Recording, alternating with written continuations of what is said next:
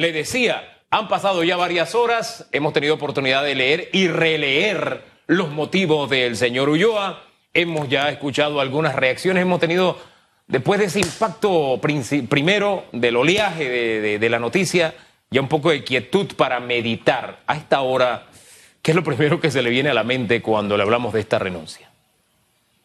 Lo primero que se me viene a la mente es que eh, nosotros eh, no tenemos una, eh, una metodología y tampoco una forma correcta y bien pensada y sopesada para tomar decisiones importantes en cuanto a la dirección de nuestros asuntos públicos.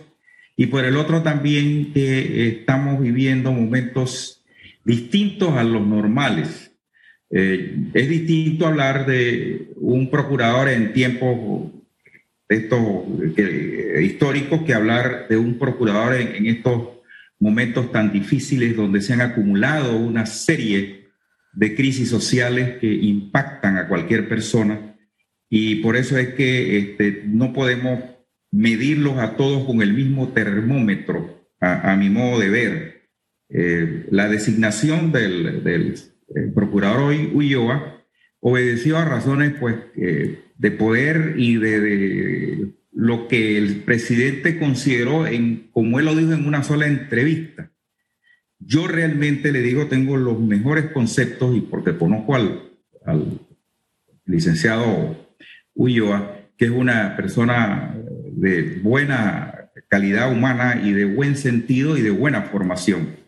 Pero todos los seres humanos tenemos nuestras eh, preferencias, nuestras inclinaciones, eh, también tenemos el efecto normal eh, de los impactos que se dan.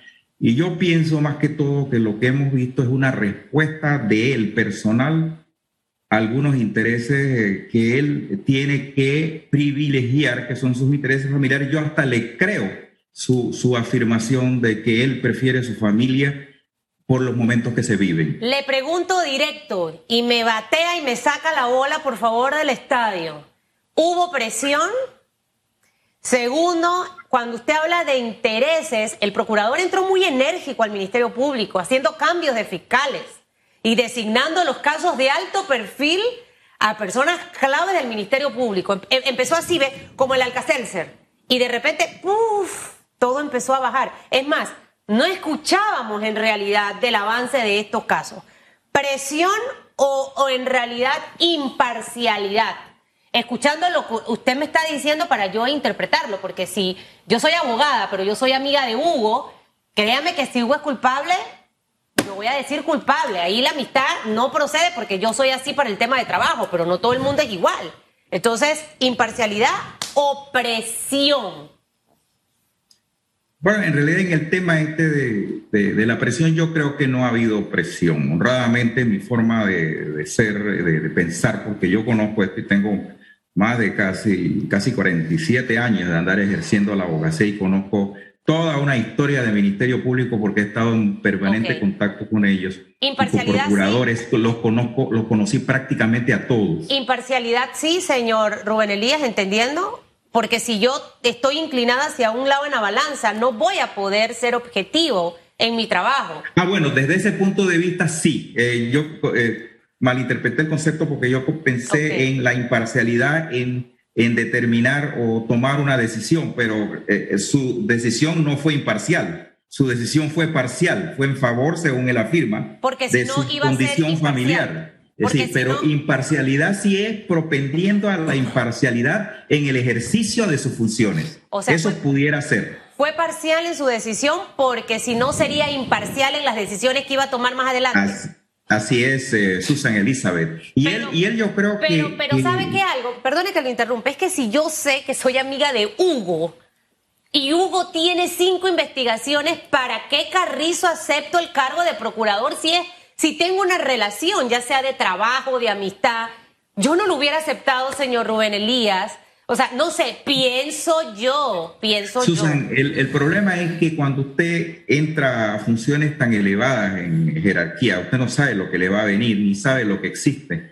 Mire, eh, eh, puede ser que mañana nombren a Hugo Procurador General de la Nación eh, vamos a decir, vamos a presumir eso, vamos a subir eso. Él me conoce a mí, pero él no sabe todo lo que hay en el Ministerio Público, ni sabe tampoco la vida personal, ni la obra, vida y milagros de muchas personas, y de repente aparezco yo, que he cometido una cantidad, un rosario de delitos, y entonces allí es donde está realmente el enfrentamiento del hombre frente al cumplimiento de sus principios y sus responsabilidades. Y este es el momento coyuntural que nosotros lo vemos. Mire. Es posible que eso también pueda haber ocurrido en el sentido de que se ha encontrado con personas que tal vez él no esté. Precisamente por eso está la regla de los impedimentos en el proceso judicial, ¿no? Es que vamos Uno se declara impedido porque es amigo mío, no decido porque es amigo mío. Es que vamos al hombre y su circunstancia. Ahí es donde usted nos está ubicando. En ese imaginario usted dice si nombran a Hugo. Sí, pero resulta que Hugo no ha estado en el Ministerio Público, digamos que ha estado trabajando, está ejerciendo de manera privada, ¿verdad? Pero si Hugo ha tenido 17 años en el sistema, a Hugo no lo sorprende nada de eso. Entonces, tengo 17 años en el sistema. Cuando salgo, amigos míos relacionados con casos que yo investigo dicen, yo me enteré primero y es mi amigo y es recto espérate, tú eres el mejor amigo, pero si tú representas a una persona que tiene un montón de casos y tú te enteraste primero, entonces comienzan las especulaciones de qué es lo que realmente hay de fondo. Sí, ahí donde el hombre empieza, el funcionario debe rescatar los valores, los principios y el carácter que es algo que realmente estamos eh, escaseando y estamos eh, demostrando una gran debilidad institucional, no solamente en el Ministerio Público, sino también en otros órganos del Estado. Eh, ahí es donde la persona tiene que demostrar realmente que es quien debe ejercer el cargo. Pero usted en este país tan pequeño como el nuestro no puede evitar conocer a muchas personas. Cualquier persona que llegue a cualquier función pública va a tener estos problemas y estos dilemas. Así es que yo, yo no le veo eso, es, es el carácter, es el compromiso, es eh, el, los valores que tiene la persona lo que les van a dar la guía. Y además de eso, también muchas veces su propia constitución psíquica, profesional y su propia valentía y autoridad para afrontar sus actos, para cumplir con sus compromisos. Oiga, usted me pone entonces al procurador Ulloa contra las cuerdas, porque entonces usted me habla de su valentía, entonces no tuvo valentía, para no utilizar la otra palabra que están usando mucho y que es tendencia en redes hoy. Y no, yo creo que eh, para mí ser valiente es defender lo que tú piensas. Es decir, si él piensa, por ejemplo, que en este momento, como él lo dice en su carta, eh, observa la debilidad institucional y legal de este país. Usted ve que la carta él habla de que las normas no conducen a nada y él no le ve como un fin, una efectividad al mismo sistema para cumplir con los postulados. Eso, eso yo lo vi en el mensaje de él. Y por el otro lado, él privilegia su asunto personal, no es cobardía, yo creo que es una valentía con los principios y sus, y sus responsabilidades. Es que ahí no es por lo que él, porque él hizo, yo creo que le ha hecho mucho. El problema no hay que verlo nada más en función al procurador, Hugo. hay que verlo en función a la estructura general del Ministerio Público. Es que ahí está el detalle, como diría el filósofo mexicano Cantinflas, ahí está el detalle. Resulta que él habla del sistema y de las limitaciones de un sistema en en el cual él aparece en la cúspide de la pirámide, es decir, en la cabeza de un sistema que él está cuestionando y que él está criticando. Entonces, Así es. ¿con, qué mano se come ese Yo digo que él no critica el sistema, él, él como que entra muy subliminalmente a decirnos que la estructura jurídica, la, la funcionalidad de esa estructura en que nosotros queremos que responda a una cúspide, como que no están en consonancia con lo que aspira la sociedad. Es lo que yo he entendido y yo comparto ese criterio. Eh, señor Rubén Elías, definitivamente que cuando me ocurra algo, yo quiero que usted sea mi abogado, para que sepa, porque yo sé que usted me va a defender bien. Aquí hay varias cosas y usted sabe que lo quiero y lo aprecio mucho, me cae súper bien. Y, voy a tratar de, eh, voy a tratar de resumir mi idea y mi reflexión. Aquí en Panamá todo se sabe.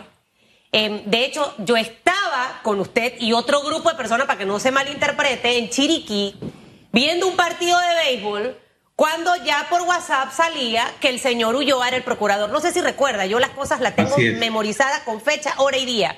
Y era, es Ulloa, es Ulloa, ya no es Candanedo, es Ulloa, es Ulloa, es Ulloa.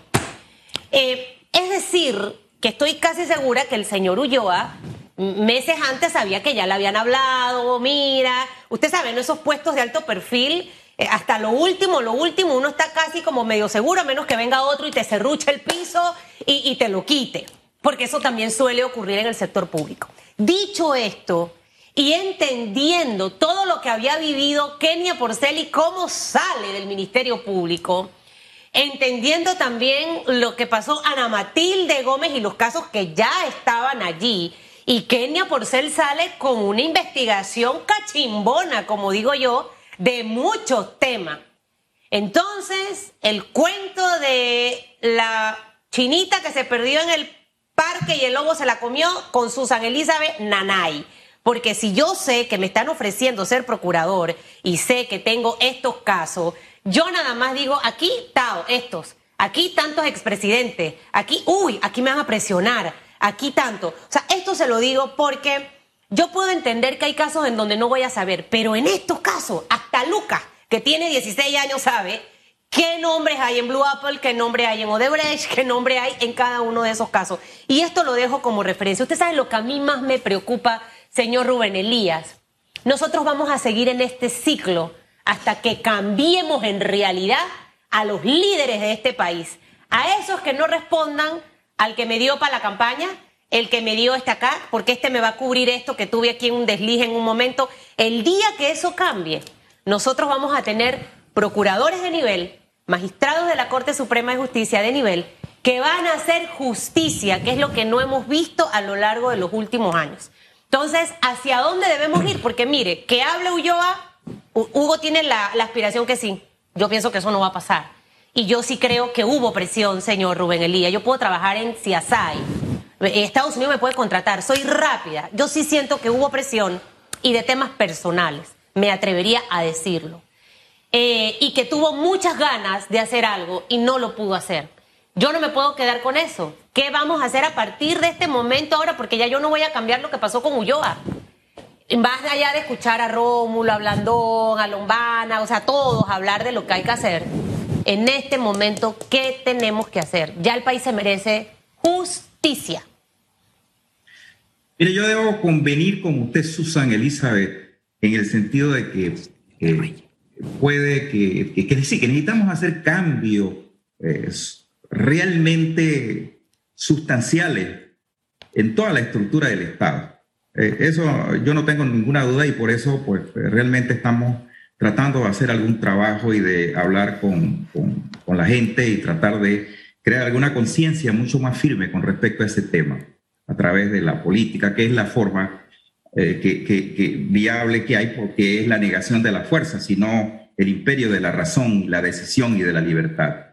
Pero eh, el tema de que una persona eh, sea presionada o no presionada, mire, yo he visto en toda mi vida todo tipo de presiones. No hay solo una presión como por ejemplo la que recibió Rafael Rodríguez, que en paz descanse, ¿no? En el caso del Seguro Social, que yo la viví porque yo estaba ahí, yo fui lo que lo esperé cuando lo votaron en el Colegio Nacional de Abogados para, para apoyarlo. Eh, era una presión directa, amenazante y tal, pero también hay otro tipo de presión psicológica que se da en los funcionarios eh, diciéndole, bueno, a mí me gustaría que tú hagas esto, a lo mejor no te han presionado, pero entonces tú para no verte en, el, en la circunstancia, tomas una decisión y dice, mire, en esto a mí no me agarran, en este jueguito no participo yo por mis principios. Eso puede suceder. También está la directa y forzosa, pero yo no creo honradamente que esa respuesta de él, esa respuesta de él es a su propia conciencia. Desafortunadamente no es a la conciencia general de la sociedad. Eh, posiblemente eh, podemos buscar, encontrar eh, aquí en el amplio espectro de personas capaces que hay en la República de Panamá aquellas que, que, pongan su conciencia ya en el último lugar y digan, bueno, aquí yo me voy hasta el último sacrificio y aquí voy a hacer lo que se tiene que hacer. Bueno, pero no le podemos exigir a una persona eh, eh, situaciones al extremo, cuando las propias estructuras de este país están carcomidas y donde usted se asoma de un corrupto. Entonces, yo realmente lo que quiero eh, pensar es que debemos hacer una reflexión. Aquí somos reactivos y no somos eh, este, previsivos en materia de, leyes hay de sobra. Aquí han tratado de encontrar en el problema esto de los albergues la, respuesta o que esto es el momento de la gran crisis, cuando desde 1994 hay una estructura establecida que se llama Código de la Familia, hay un libro tercero que dice la participación del Estado en la política familiar y se crearon las instituciones para darle el debido perfeccionamiento a esa filosofía que respondía al informe CONAFA de la Iglesia que hablaba sobre el diagnóstico social que teníamos en Panamá y que se veía venir desde, mil, desde, desde de la década del 80. Y en el, en el 94 que se, aplica se, se, aprueba un código que establece todas esas instituciones que deben actuar coordinadamente y vigiladamente, donde se crea la policía de menores, donde se crea el defensor del menor, donde se, en fin, toda una cantidad de instituciones las vigilamos. Realmente nos identificamos con los principios que se establecieron en las leyes que ya existen y que están muy bien programadas y redactadas por la doctora Aura Mérita Guerra de Villalaz que es el libro tercero del Código de la Familia que habla sobre la participación del Estado en la política familiar y que responsabiliza al Estado de todo lo que está sucediendo. Entonces, yo creo que aquí hay muchas cosas que podemos conversar, pero debemos hacer con cordura, con reflexión y con ánimo de construcción, que es lo que eh, nosotros proponemos. En esa reflexión profunda, que es lo que escasea para estos días, Alguien me decía, si revuelvo la mirada siento espanto. Y yo dije, no, no hay que revolver la mirada. Ah, mirando este momento, se siente espanto. Porque usted decía, lo que pasa es que si alguien llega al cargo, pues sí, conoce sus amistades y conoce nombres y qué sé yo, y compartía esa reflexión con Susan. Pero estamos ante un caso del que se dice, hay nombres, y estamos hablando de que las víctimas son los más vulnerables entre los vulnerables niños abusados sexual y físicamente y se va la persona que estaba al frente del ejército que iba a investigar esos casos. Y entonces viene toda esa especulación de que, ¿será que hay nombres? ¿Será que están protegiendo a alguien? Ya no hablamos ahora de la violación ni de los albergues, ahora hablamos de la renuncia y cómo se desvía la matriz de, de comunicación. No sé si lo logro ubicar, porque al final nos olvidamos de sí, el sistema tiene problemas, etcétera, y todo lo que uno, quiera, pero al final, las víctimas, y aquí estamos hablando de las víctimas de las eh, gente que es así, niños que han sido revictimizados y que no sabemos si siguen en manos de quienes los han revictimizado y se lo sigan usando todavía. No lo sabemos porque había un silencio sobre ese tema. Entonces, se va el que supuestamente iba a poner luz en esa oscuridad. Entonces, ¿qué papel jugó ese escándalo en medio de todo? Ahí está en el mar de la especulación. ¿Cómo lo ve usted? Pero yo sí lo ubico efectivamente en lo que usted lo dice, don Hugo. Eh, esto está en un mar de la especulación. Eh, yo soy muy respetuoso eh, de la buena fama y de la dignidad de las personas y con esto de la pandemia he visto tantas cosas en las redes que ya yo ni creo, porque eh, le voy a decir, la gente te habla de esto, del otro, que de esto. Usted sabe perfectamente como comunicador social y de gran experiencia que eh, los desvíos, las oportunidades, las tendencias y todo este tipo de cosas pueden crear eh, situaciones que lo inducen a uno a, pensar algunas veces situaciones que no son totalmente ciertas.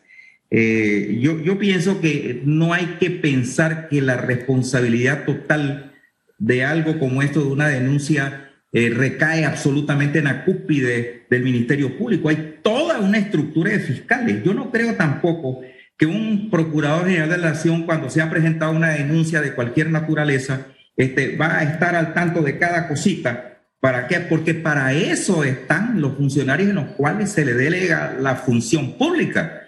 Entonces, yo creo que aquí lo que hay que es fortalecer la estructura, eh, el compromiso y los valores de esta institución, pero hay que buscar la persona que logre desde la cúspide inspirar esos valores y crear eh, esa, eh, esa actitud, ese deseo y ese compromiso. Cuando usted habla de la cúspide, ¿se refiere a la al presidente o presidenta? Al, mismo, todo en todas las estructuras, en el órgano ejecutivo, el mismo presidente de la República que debe dar muestras y, y comprobaciones plenas de que actúa con transparencia, de que lo que él sostiene y lo que él decide tiene fundamento en la razonabilidad, que es lo que hasta ahora no ha logrado, por eso es que ha perdido mucha credibilidad en el Ministerio Público, que se tomen las acciones inmediatas. Aquí, aquí cualquiera, una denuncia contra un corregidor se va donde el procurador.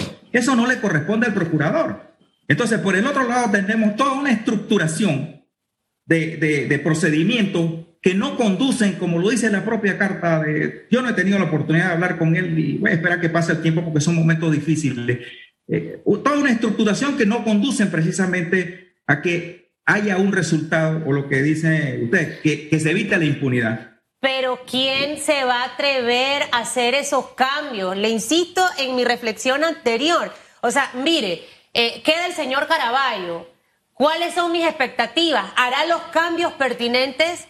Y vuelvo y repito el caso del chico que vende aguacate en el semáforo de la 12 de octubre.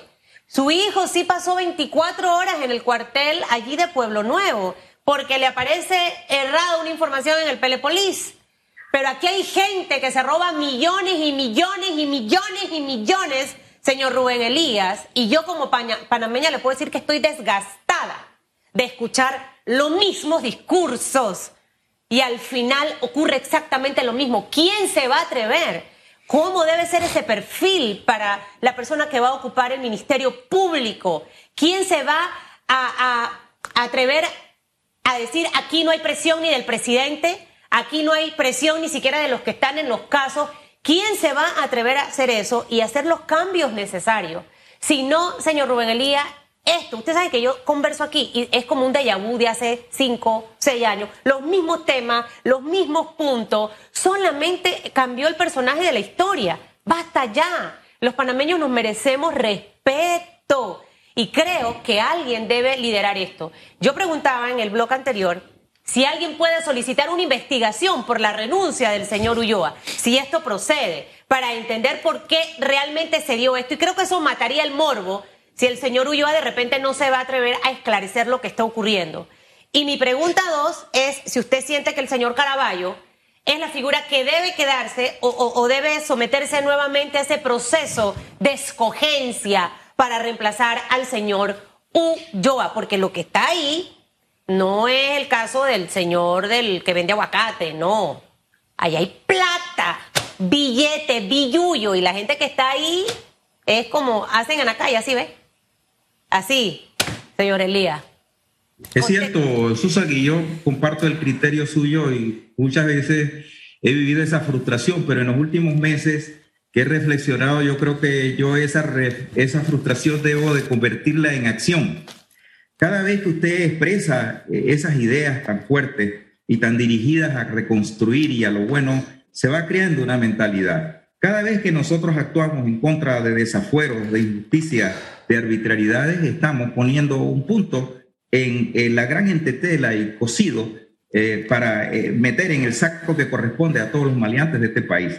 Eh, respecto a esto de, del, señor Ulloa de la denuncia, mire, las denuncias tienen el objetivo de poner en conocimiento de una autoridad que tenga la acción pública o que tenga competencia para conocer la posible violación de la ley. Entonces yo no sé cómo yo voy a denunciar a Ulloa. Yo, Ulloa yo, no, no puede ser. Entonces, este, eh, el, hecho es que la denuncia, la denuncia sí. Escúcheme, no usted, pero otro grupo, el Colegio Nacional de Abogados, estoy inventando, puede iniciar una investigación. Se debe exigir una investigación, se puede hacer una investigación de tipo eh, social de la sociedad civil eh, de la eh, transparencia de la sociedad, de personas que el colegio de abogados pudiera hacer una investigación, una aproximación para decir, bueno, estudiar cuáles son las causas que determinan las debilidades de nuestros funcionarios cuando asumen esas funciones, porque es bastante preocupante que muchos procuradores tengan que renunciar en tan poco tiempo. Es decir, algo huele mal en Dinamarca, como decía el, el, dicho y que Hugo me podrá corregir, porque él tiene más conocimiento de esos dichos que yo. Eso tipo, eso que pasa en, estas instituciones, en estos lugares, este, tiene que tener alguna relación con algo que no es lo correcto. Eso yo, yo estoy convencido. Por eso es que yo estoy de acuerdo con su planteamiento de que tenemos que trabajar por la reestructuración integral de nuestras instituciones. Pero no son las instituciones las malas. Son las personas que están cumpliendo esas funciones. Bueno, hay que cambiar las personas, señor Elías. Que es correcto, hay que replantearla. Yo, y respecto al Ajá. y vamos a, vamos a decir que denunciemos y hagamos una investigación. Yo no veo y no conozco este, que alguien pueda hacer una denuncia diciendo, señor, a menos que él tenga una evidencia de que alguien lo presionó o que alguien fue allá y entonces lo denuncia y entonces tendrán que llamar al, ex procurador, o no, al actual procurador, porque se va el primero de marzo, Hombre. a que él diga si es o no cierto lo que afirma ese denunciante, porque usted cuando denuncia, usted pone en conocimiento de una autoridad un hecho posiblemente delictual sin obligarse a probar nada. Me pongo los lentes para pensar que estos son lentes de estos 3D que te visualizan película y voy a imaginarme por un segundo un Panamá distinto. Aspiro a eso y que ocurra algo. Que le vaya bien, señor Chiricano. Pero dice Muy bien, paisana. Los federales somos primero. Dice Hugo que usted tiene más dichos que él porque usted tiene más edad que él. Eso puede ser cierto y creo que él tiene toda la razón, te la concedo. Pero gracias por traer la frase de Marcelo, que algunos le dan a Hamlet de algo podrido huele en Dinamarca. Y lo digo así porque tal vez tenemos personajes secundarios que pueden salir a jugar un papel principal y este sería el gran momento. Gracias, don Rubén Elías. Buenos días y bendiciones.